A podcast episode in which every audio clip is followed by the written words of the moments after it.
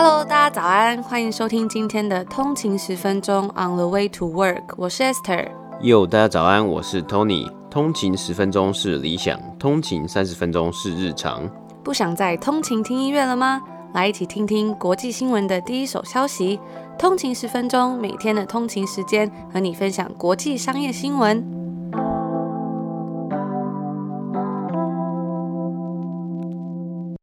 Hello，大家早安，又是一个新的礼拜。大家早安，今天是礼拜一了。应该没有 Monday Blue 吧？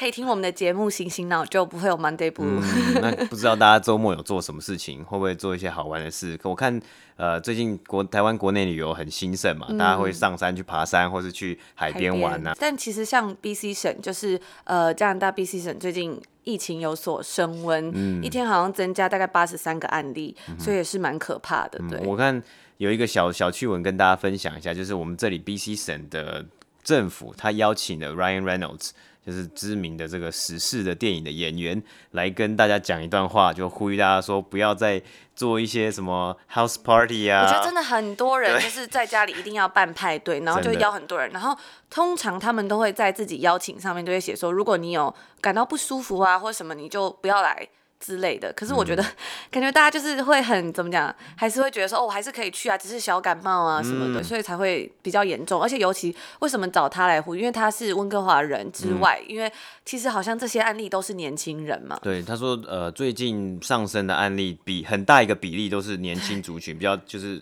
比较偏年轻的，对对对，所以才要找一个电影明星来呼吁，而且还有很多的像什么酒吧啊，还有呃夜店啊，都是因为有疑似感染者，然后就直接关门对啊，但是虽然也是已经有关门，但是我看外面的餐厅还是高朋满座。对。就蛮蛮令人担心的，嗯，就是就是还是最后还是要就是做好 social distancing 社交距离啊。对，好，那也希望大家可以有一个愉快的一周。嗯，对，然后我们的抽奖呃抽奖的活动呢已经结束了，在昨天，昨天晚上的对，然后十一点五十九分，对，有将近三百个呃听众朋友们参加，真的是很开心。嗯，那我们将会在台湾时间十八号的时候抽出这个奖项。嗯哼，那我们就是再重申一次我们的奖项，总共有三本书。对，那第一本是 Malcolm Gladwell。的 Outlier，那第二本是 Carol Dweck 的 Mindset，第三本是 Designing Your Life，由史丹佛教授和合撰的这个设计你的人生，做自己生命的设计师。哦，我没说讲错。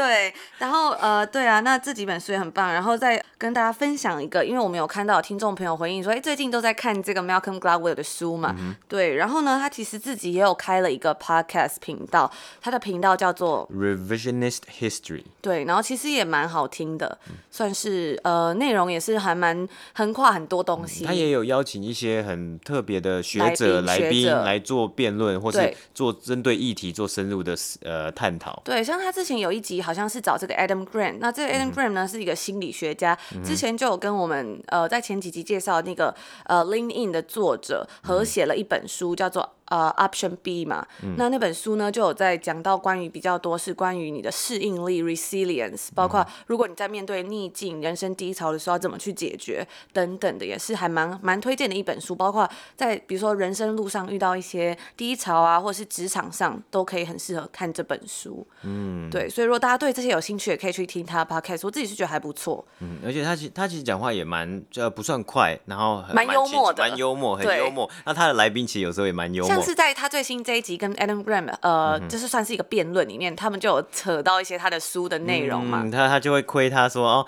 我知道啊，有一个作者就写了十万个小时的 一万个小时的定律啊，什么什么的。Malcolm Gladwell 这本书真的有有时候已经变成一个家喻户晓的名词了。那当然，呃，每个人不可能，可能有的人同意这个这个观点，观点那有的人不同意，但是就是就就自由的去去讨论，自由去发表自己的意见。对啊，我觉得呃，因为它里面是就是说，如果你要成为某一个行业或什么的专家，你是要花一万个小时。嗯、他有举出了很多例证，是在鼓励我们说，哎、欸，你要努力的去做一些事情，嗯、然后相信有时候呃，天赋是靠努力而来的。嗯、那其实也有别的作家也是有说，哎、欸，其实不一定要在某一个领域钻研那么深，你可以很广的去尝试不一样的东西。嗯、那这也会搞不好最后也会有很棒的结果。你可以去这这些东西里面找到你真正喜欢的。我觉得就不管哪一个，其实都算是很棒的理论或者是一些呃怎么讲 insights。嗯，但是我我最近还在看的这本这个 Peter Thiel 的 Zero to One 呢、啊，他在他中间的节呃就是中间的章节里面也有提到 Malcolm Gladwell 的这个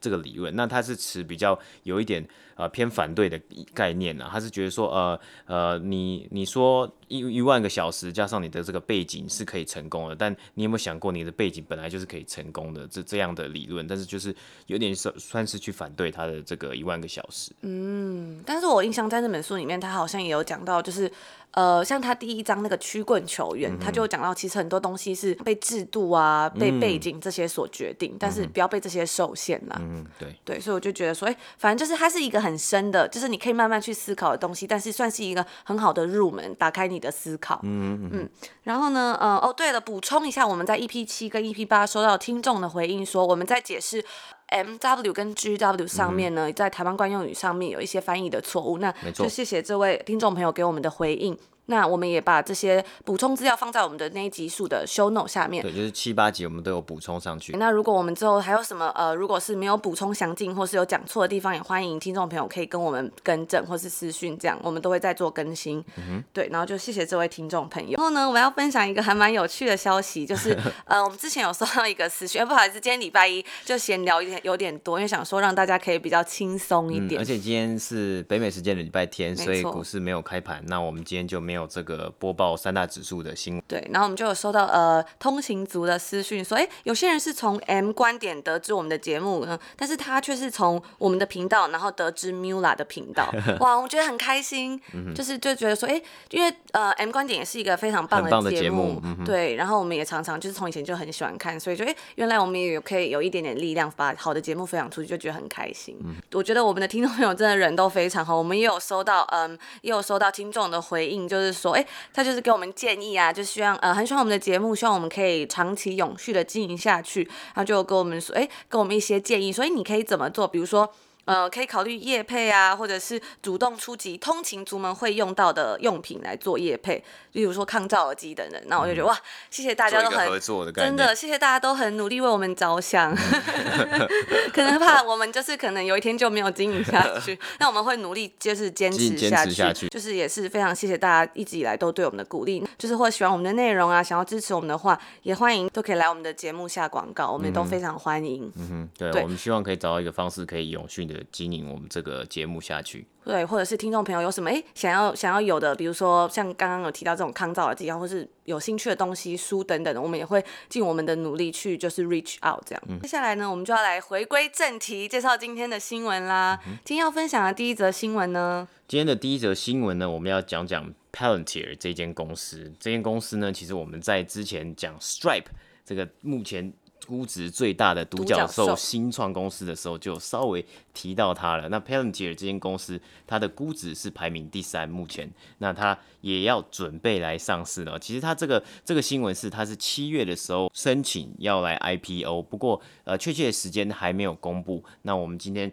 就来完整的介绍一下 Palantir 是什么样的一间公司。它算是戏骨里面最神秘的独角兽新创公司，没错。那我们其实，在前几集里面也有介绍到这间公司嘛，就在讲这个美国的独角 Stripe 独角兽的时候，就说，哎，他可能会在这个 late summer 或是今年的秋天开始来做 IPO 的动作，就是可以在股呃股市上面公开的来交易它的股票，所以也算是一个非常新的新闻。嗯哼。那我们第二则新闻呢，就要来分享这个呃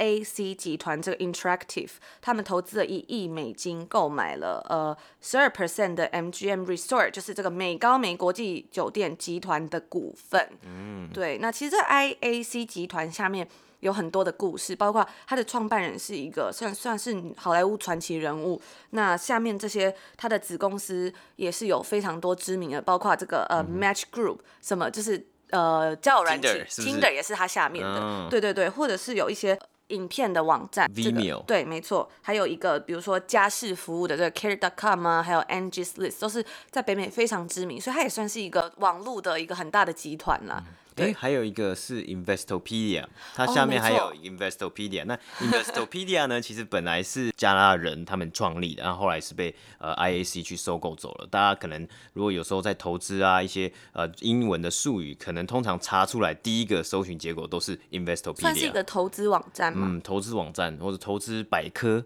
嗯，所以它也算是一个非常。就是很很大的公司，下面有很多公司，嗯、很跨很多的公司，对对，他就一直在买进卖出，买进卖出这样。嗯没错，好，那我们就来进入今天第一则新闻吧。OK，那我们之前呢，在讲 Palantir 之前，我们先讲一下 Stripe。Stripe 是目前估值最大的独角兽新创。根据我们呃前几集的报告啊，就是我们有看了一一个 PwC 跟 CB Inside 的报告，它目前的估值是大概是三十六 billion，就是三百六十亿美金。那我们也有介绍过，在第一季的时候介绍过 SpaceX，就是 Elon Musk 的呃公司嘛，它目前估值呢跟 Stripe 也差不多，就是在三十六。六呃三百六十亿美金左右，等于说并列估值第一啊。那今天要讲的是第三名的 Palantir。Palantir 呢，它现在的估值是二呃两百亿美金，也就是 twenty billion，哇，非常也是非常非常。我觉得以以一个新创公司来说，很不可思议。嗯嗯，我们现在我们稍微看一下，就是前五名啊，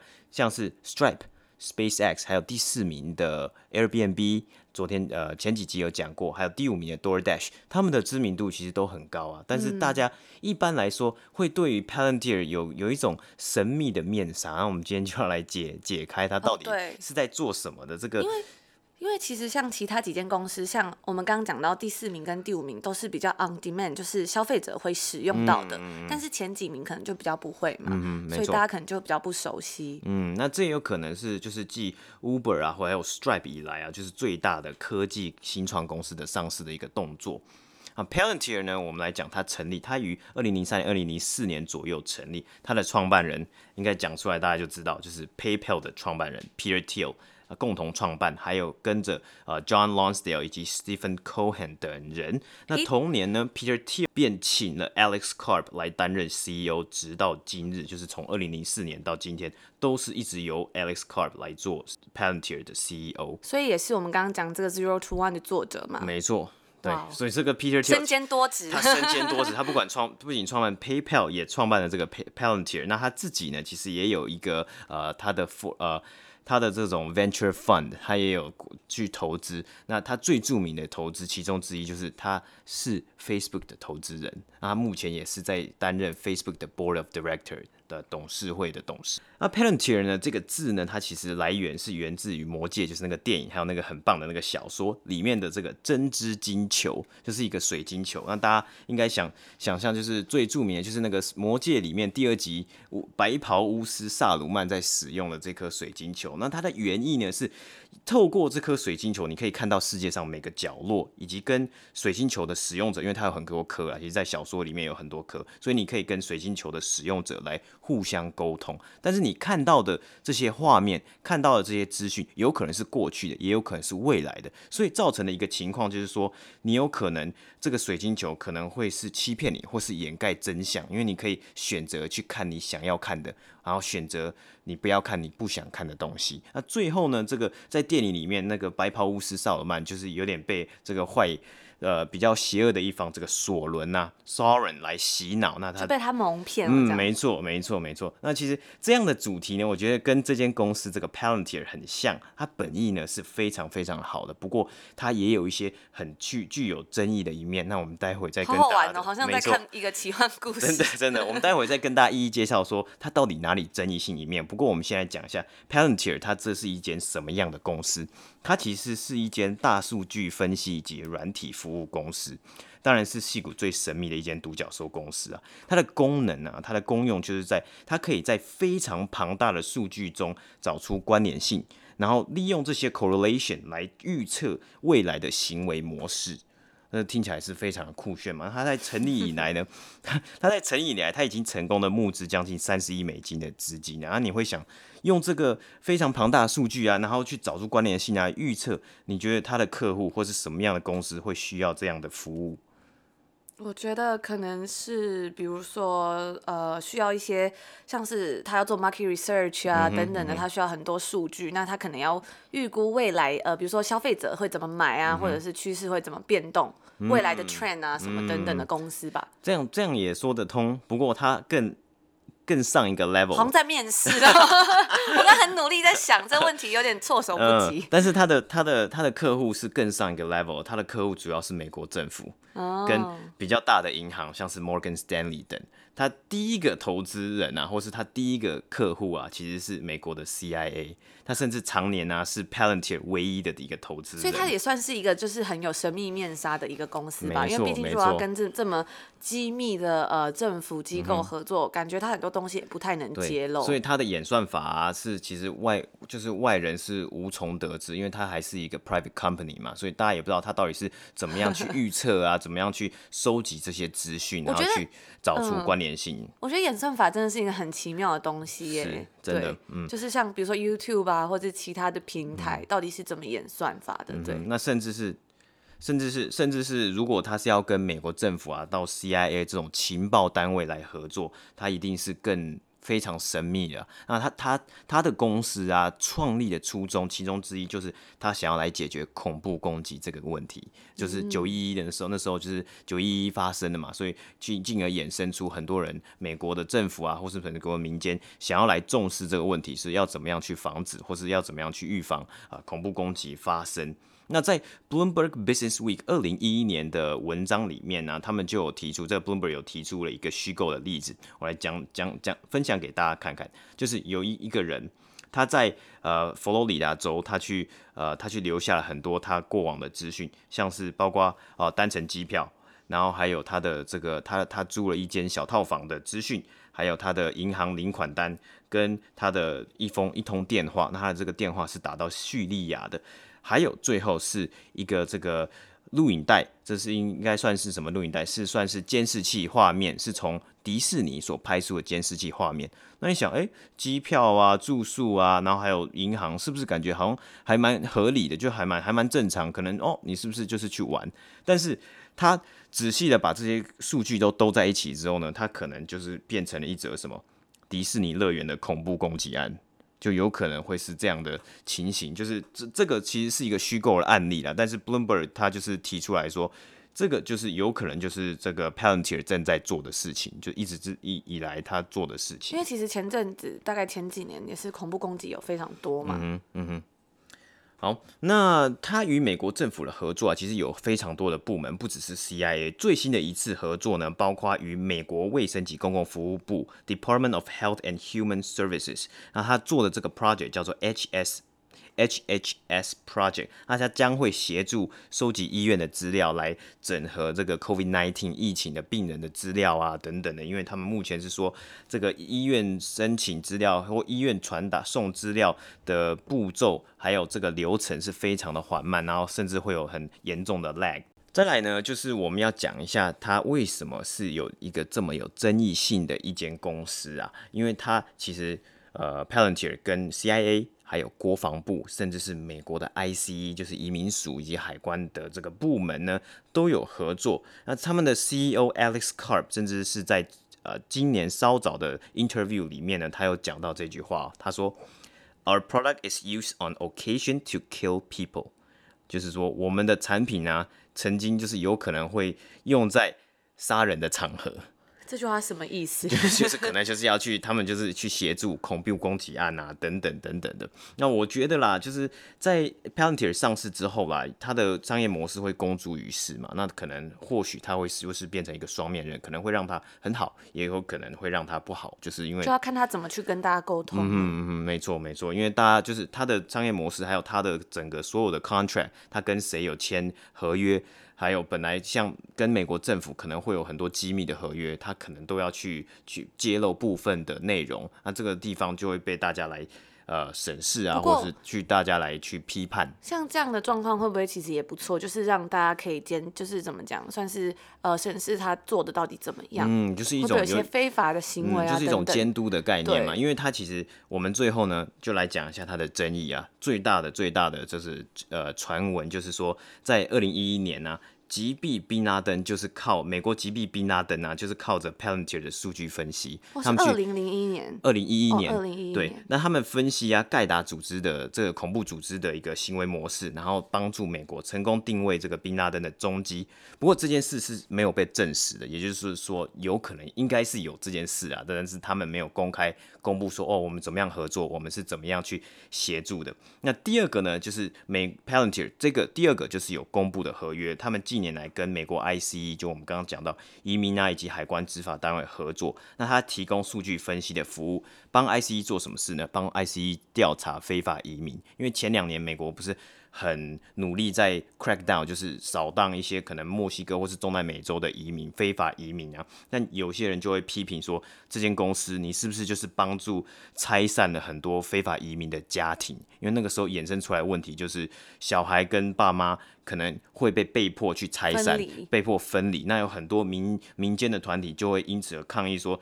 你 Palantir 会不会将这一次最新的这种呃 COVID-19 医院的资料分享给美国政府各个部门去做这种资讯分享？那是不是又又要来抓人，又要来拆散家庭呢？有没有这个风险？因为他们其实真的很重视，就是。呃，个人隐私跟自由啦，嗯嗯嗯、一个是政府，所以这个就是一个很大的争议，就是你 Palantir 你做了这么，你有那么多资讯，你又有这个移民的资讯，你又有这个医院的资讯，然后你又有人家恐怖攻击主义的资讯，你是不是也是收集了一堆资讯？我觉得说到这，其实有时候蛮两难的。讲到这个资讯，嗯、因为像之前跟大家分享到说，哎、欸，如果你的手机，比如比如说他会知道你在搜寻什么嘛，然后他就会其实推这种广告给你。但是因为这样，他的演算法就会，比如说 Instagram 啊，或者是呃，像是之前的小红书，或是等等的这种。呃，网络平台，那它就会推你喜欢看的东西。但是如果你把它关掉，或者是哎，你就不要使用这种呃演算法的这些数据的话呢，它推给你东西可能就不喜欢看啦，或者什么。所以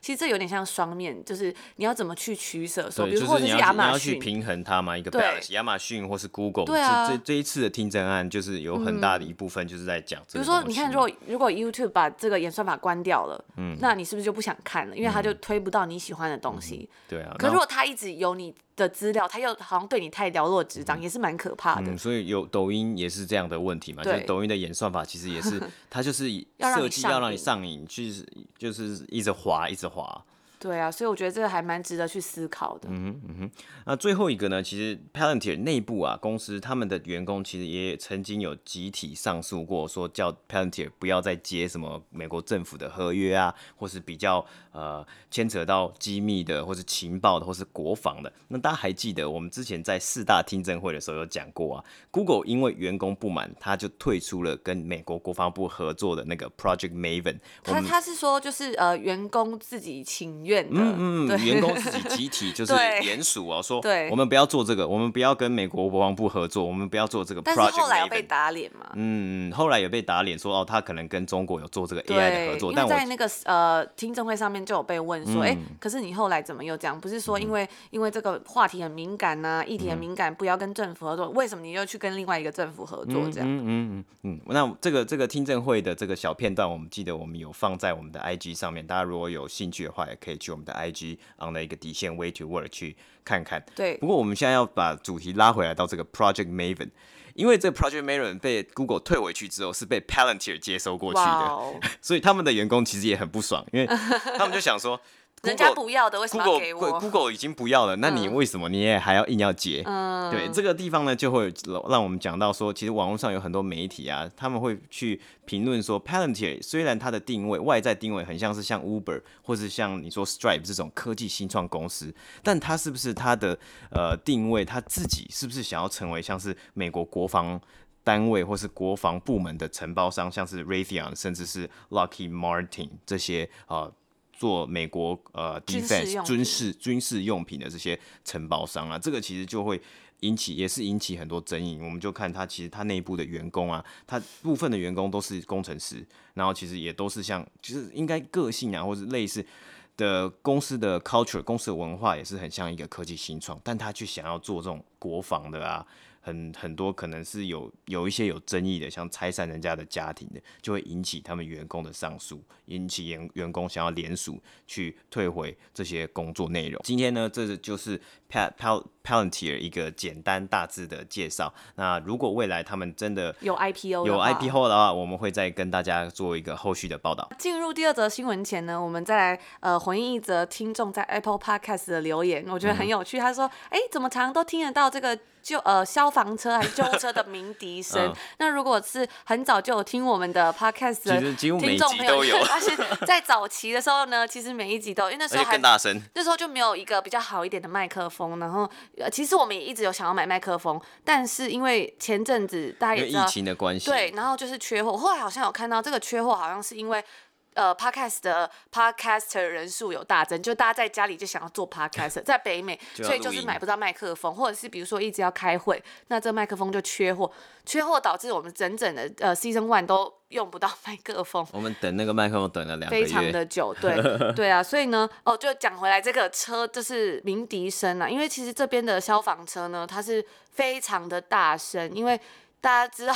如果有听我们之前分享就知道，其实这边的开车啊，就是交通状况其实不太好，因为大家开车都是蛮横冲直撞的。嗯、那有时候那个呃消防车，它其实要很大声，或者是可能他甚至要就是指挥啊或什么，人家才会让路给他。嗯哼对啊，那其实好像在日本也有相同的状况，甚至是说他们会拿出对讲机来说，哦，你往左边开，你往右边开。哦，他会当指挥交通，消防车也要当指挥交通，对对，或是叫救护车这样。嗯、那为什么这边这么有常有这个声音？是因为呃。嗯，因为他们的消防车好像是有算是有救护车的功能啦，所以只要大家有打那个电话，他们就会出动。就等于说消防车跟救护车都会同时一起出动，所以就是非常的就是声音很大，而且是不管你住多高或是多远，其实都会听到，因为它声音真的太大。嗯，对，但我们会尽量尽量选在比较少消防车的时候播报我们也对，我们也会注意一下，如果以后有这样的情况的话，那我们也会。如果大家觉得把它删，就是把它去掉。如果大家觉得很困扰的话，嗯、还是大家会很喜欢这个声音 一个音效的概念。对啊，对啊，这就是还蛮还蛮有趣的一个一个差异啦，我觉得。嗯好，那我们接下来就要讲第二则新闻。我觉得第二则新闻也是一个蛮有趣的新闻，就是这个 IAC 集团 Interactive，他们哦口误，刚在呃一开始节目说好像有说是一亿美金，但它其实是十亿美金，就是 a billion，有时候是还蛮难的，因为嗯 a billion 就是十亿嘛，那时候看一看就哦一。一 billion 就想说亿这样、嗯、对，嗯、所以他是购买了十二 percent MGM Resort 美高美国际酒店集团的股份。嗯、对，那讲一下这个 IAC 集团，它是在由这个呃好莱坞传奇人物这个 Barry Diller 所创立的。那这个人呢，其实他也是一个非常有故事性的传奇人物。我们等下可以稍微来说。那这个公司它是成立于一九八六年，一开始名字叫做 Silver King Broadcasting，后来它就发展成这个电视。就是我们现在看的有线电视，然后后来又改名为 USA Networks，还有很它跟很多呃电视频道不一样，就是其实他们很早就在做这种网路了。网络的什么东西？我是网络的节目吗？像网络节目，或者是任何网络的呃活动，包括我们刚讲到，它旗下其实有很多网络平台嘛。嗯、对对对，它就涉足到很多网络的这种 networking 上面。等于说，它是它的主要是就是他把内容不放到不同的平台，从广播，然后再电视，然后他想到了网络是可以去运用加以发挥的。没错，那这其实是算很厉害，因为他在很早年的时候他就有想到这个东西。对，那讲了一下这个人的故事，好了，其实还蛮有趣的。那他其实呃，他是算是一个好莱坞的名人。对，那一开始呢，他是呃，他是在这个美国广播公司 ABC 担任总经理的助理，在那里他就发现说，哎，他觉得这种他就是发现了呃，发明啦，不是发现，他发明了电视连续剧，还有电视电影。对，然后就是呃之后呢，反正他就进入到这个面临即将面临倒闭的这个派拉蒙影业嘛，就是有拍很多电影的，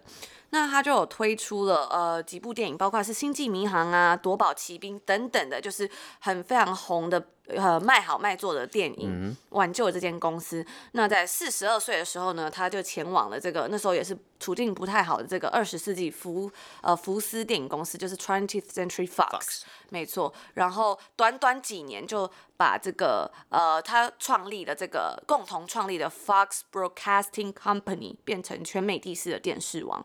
对，那在听完前面这么多呢，大家一定会觉得说，哇，那他应该是算电视业的一个算是蛮传奇的人物。但是不止于此，后来呢，他在呃一九九二零呃一九九二年的时候辞职离开 Fox，后来他就离这个好莱坞越来越远啦。然后他就是嗯，也是算是人生比较低谷的时间吧。对，就是有一些比如说呃跟公司的谈判失利等等的。那那时候大家也是会就不看好他，可是呢，他也是没有因为这样就就是怎么讲停止不前。后来他就是有发现说，哎。传统媒体的这个巨头啊，就是有一点开始变得比较落伍了。嗯，那他在那时候他就很有远见的发现说，哎，我觉得呃，网络也许是下一个世代会是一个很重要的东西。后来呢，他就把一个呃公司这个 Interactive Corp 打造成由数十呃数十家电子商务网站所组成的市值非常高的一个帝国。对，所以大家听完这个故事，应该会觉得哇。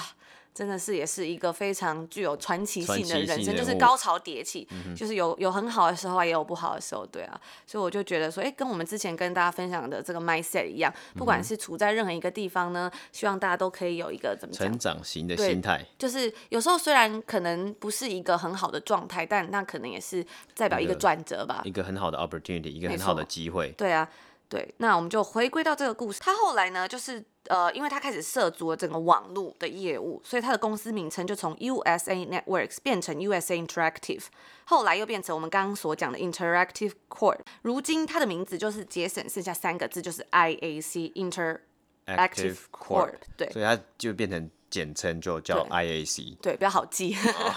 那他这个公司啊，其实也是很厉害。他在二零一九年的时候，股价是有上，就是整整上涨了三十四趴，这整个年度。哦。对，那为什么这么上涨这么多呢？其实就跟我们刚讲到他旗下的一个子公司有关。哪一个子公司？就是这个 Match Group。Tinder 吗？对，Match Group 就是 Tinder 的的的上面。嗯、那它是持有，它当时是持有这个 Match Group 八十一 percent 的股份。那 Match Group 旗下其实是拥有很多知名交友软体，包括最呃最多人用最有名的这个 Match.com、OkCupid，还有 Tinder 等等，就是交友网站。对，那除此之外呢，它旗下还有的一个网络影音公司 Vimeo，以及 Care.com 家事服务网站，呃，这个东西也是被称作家务版的亚马逊。哦，对，那除此之外，还有一个非常知名的，就叫做 Angie's List。它的母公司 ANGI Home Services，他们持有这个他们的大量股份。那这个 Angie's List 也是一个非常嗯有趣的故事。嗯哼，它是一个怎么讲？我不知道大家有没有听过，我自己是没有听过，我是后来才对，因为他在北在查的时候才发现。真的，我觉得很有趣，一定要跟大家分享一下。它是一个评价网站，但大家可能会想说，评价网站怎么会那个 review？对，怎么会可以做到变成一个你知道可以收钱啊赚赚钱的东西？但是他就是说，哎，这个网站的服务一开始是由 Angie 这一个人开始，他开始就把家里使用过的居家服务，比如说呃除草的人啊，帮忙除草的人，水电工人啊，刷牙器工人等这些服务都列成了一个清单，然后帮他打分数。嗯、对，那这些分数的清单就变成这个 Angie's List。那到后来呢，就是他就提供这个给 List 给大家说，哎，如果你想要看这些评价的内容，你是要付费的。对，我觉得这很酷，因为就如果对我来说，我会真的会想使用。比如说，有时候你到国外，你不知道，呃，比如说你家里哪里有问题啊，或是比如说你要通马桶啊，或什么的，等等的，或是。呃，你的宠物要剪头发，什么都可以在上面看。嗯。对啊，我觉得甚至是就是到一个完全不同的环境，或是你你不知道的领域，像是有时候你吃饭，你也是会找 Google Map，你会找 review，说去去看看网络上的人怎么说这个好不好。那直接把类似的概念直接套用在家事，然后请人打扫、冲马桶、水电这些，可能我们本来是比较不熟的一些领域。因为其实就是请这些的呃人工都是非常昂贵在这边，嗯、所以有时候你就会很怕说，哎，如果不好怎么办？对啊，甚至是说有时候我们也不清楚说，哎，要找哪一个人会比较 OK 等等的，嗯、那他就帮你评价，哎，等于说你要看这个好或不好，你还要付钱。对啊，就还蛮有趣的，我觉得。但他就说他的评价就是比最真实的，然后最实在的。对，就可能不能买他的评，嗯、就是怎么讲，公司不能去买这个东西，这可能是他们自己、嗯、自己内部可能有去使用这些东西打过来的分数。嗯，就是这个这个评价是靠。对，那那最后呃，就变成说这些使用者如果要使用这些评价的话，就是要付钱嘛，比如说。就是对消费者来说，他们就知道说，哎，这个服务商是 OK 没有问题，那就是给大家一个更方便的平台。那一开始这个东西，它甚至是用电话来进行服务，你要打电话给给他，然后就是说先先付款了，然后你就说哦，我有付款了，那请问这个这个这个怎么样？对，你要他他就会跟你讲说，哦，哪一家是最棒的这样，然后他们后来才变成一个网络公司，那最后就被这个 IAC 收购了。OK，对。呃，这个 Match Group 讲这个 Match Group 在上个月七月初的时候，嗯，它是已经完成了从 IAC 的 spin off，就是拆分计划。嗯哼，对。那为什么要讲这个呢？因为我们刚刚在一开头我们讲这则新闻，其实是 IAC 集团投资买下了美高梅的股份嘛。那他买下这个股份，其实是因为他拥有大量的现金。那他的大量现金其实就是由这个拆分计划所得到的。哦，对。那他做了这个拆分计划呢，呃，这个 Match Group 的股价就下跌了六 percent。对，那以前 IAC 是整个 Match Group 的大股东，在去年秋天的时候啊，他们就宣布了要做这个 spin off。那分离之后呢，Match 就取消了整个双重股权的结构，等于说 IAC 的股东现在就是可以直接持有 Match 的股份了。对，那这整个拆分计划是在六月六月底的时候批准。对，然后嗯，所以就是说，他就是做完了这个这个 spin off，他就得到了很大量的现金，以及他是一个没有债务问题的啦。对。所以他们才有钱可以就是去收购这样，就像我们刚刚讲，他一直并购，然后一直收购，一直并购，一直收购，所以他拆分计划完有一笔现金，他就会去找他的下一个目标去来做投资，或者说嗯。运用这笔钱呢。对，那这个这个呃这个 Barry Dealer 也是非常厉害，他现在已经七十八岁了，哦，对，所以还是很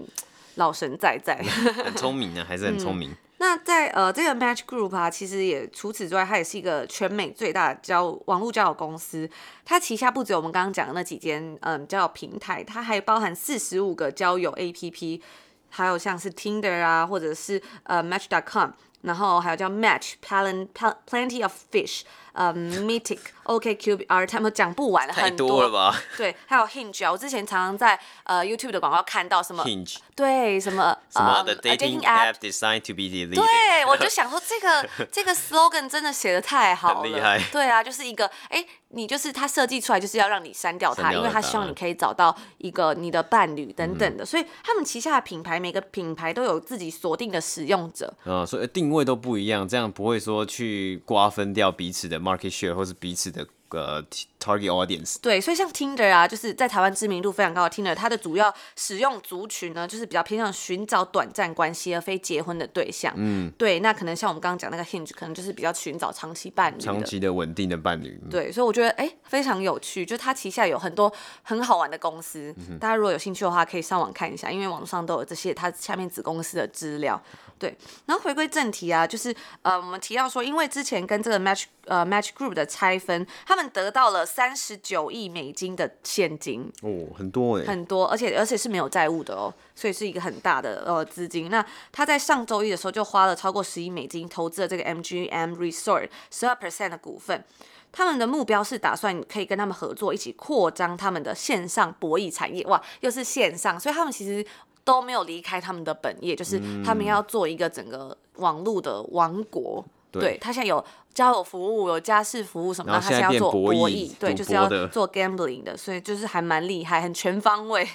嗯，那除此之外呢，M 呃 IAC 就是看中了这个 MGM 在线上博弈的呃营运的部分，虽然这部分呢。在目前整个集团的收入只占了一小部分，嗯，对。那其实受疫情影响，大家也知道，我们有聊到说这个旅游业冲击非常大，包括 MGM 跟其他的 casino 啊、赌场、饭店一样，都面临了必须要被关门，就是要勒令关门的这个问题，以及一些财务的状况。但是 IAC 呢，他们还是。表示说，哎，我们相信 MGM 拥有足够的现金以及这个呃 access to capital，他们可以取得资金的能力是非常好的，包括可能跟银行借钱或者是发行债券等等的，等等对，对他们都是对他们很有信心，所以他就觉得说，哎，那 MGM 因为这些能力，它可以比其他的竞争者更强大。嗯哼嗯，那这些原因呢，就是。嗯，我们刚刚上述提到这些，包括 IAC 投资这间公司，还有他们对这间公司的看好，都让整个 MGM 一直以来低迷不振的股价有上升的迹象。哇哦！对，那这对这对他们来说，根据呃《华尔街日报》也是指出，对整个 MGM 集团来说是 once in a decade，就是十年难得一次的机会。嗯哼，对，前景很看好了。对，而且我觉得他他在这个网络上博弈的这个方面，虽然目前占比营收没有那么大，但是一定也会有一定的机会。跟成长的空间，因为疫情的关系嘛，大家都在家里网络玩电玩啊，玩电玩，或是玩扑克牌啊，或者是玩赌，就是赌博那那一类网络博弈啊。因为而且加上说，可能有一些 casino 啊，有些赌场还没有开，那有的人要解解闷，或是可能想跟朋友偶尔三五好友打个牌，这个时候都会可能会需要用到这些服务。那这个是未来值得去观察的一个部分。对，那其实 MGM 的 CEO 也有表示说，嗯，IAC 这间公司他们是擅长帮助网络品牌扩张，包括我们刚刚讲到所有这些他旗下的公司，其实哎，他都扩张的还蛮不错的，嗯就是成长也很好，所以呢，他们就觉得说，这跟 MGM 集团目前想要专注的事情是非常的契合，包括我们之前有讲到说，哎，比如说有一些新创公司在做整个 synergy 啊，或者是呃收购的东动作的时候呢，被收购的动作，其实他们都会考量到很多是这。这些公司的理念到底有没有契合嘛？嗯、就是就是 Beyond 就超越这个金钱的、嗯、的上面的账面的能不能帮助这间公司，而不是只是想要利用它？嗯、所以 Synergy 的意思其实就像是一就是一加一要大于二的概念。对，那其实他就说我们是非常契合的，包括 MGM 自己是想要透过。就是提供更客制化的服务来增强整个饭店的体验，所以这就跟 IAC 擅长的很像嘛，就比较客制化的部分，嗯、还有加强他们的网络博弈事业，所以两个东西都是他们两间公司很喜欢的，所以相信他们未来如果好好合作的话，应该是可以碰撞出不一样的火花。嗯，那如果有后续有什么样的新闻，我们也会为大家做一个后续的报道。没错，那在最后的最后，我们就来讲一下数字的部分。嗯、对，根据这个 SEC 美国证券交易委员会的资料。IAC 是花费了将近一点零二 billion，将近就是十亿美金左右，嗯、呃，买进了五十九 million shares，将近是五千九百万的 shares。没错。那 MGM 的股票呢，在上周一的时候是有上涨十四 percent，来到二十一点六十五块美金。那 IAC 的部分呢，则是下跌了一点三 percent，来到了一百三十一点二七美金。这样，这就是我们今天的两则新闻。如果大家喜欢我们的内容的话，可以给我们 CLS，就是 comment like and share，就是留下你的五星评论，然后还有一个评价，然后。再分享给你的亲朋好友听，就在 Apple Podcast 下面的那个呃 review 那边，然后、嗯、对，那如果大家有什么想要听的主题，或是想要跟我们聊聊天呢、啊，也可以加入我们的 Instagram 账号，是 on the 一个底线 way to work，对，我们都会在那边跟大家分享最新的消息啊，还有呃，如果大家想跟我们聊聊天的话，我们都会回应。是，这就是礼拜一的新闻，希望大家有一个美好的一周。那祝大家礼拜愉快。嗯，然后我们明天见，拜拜。拜拜。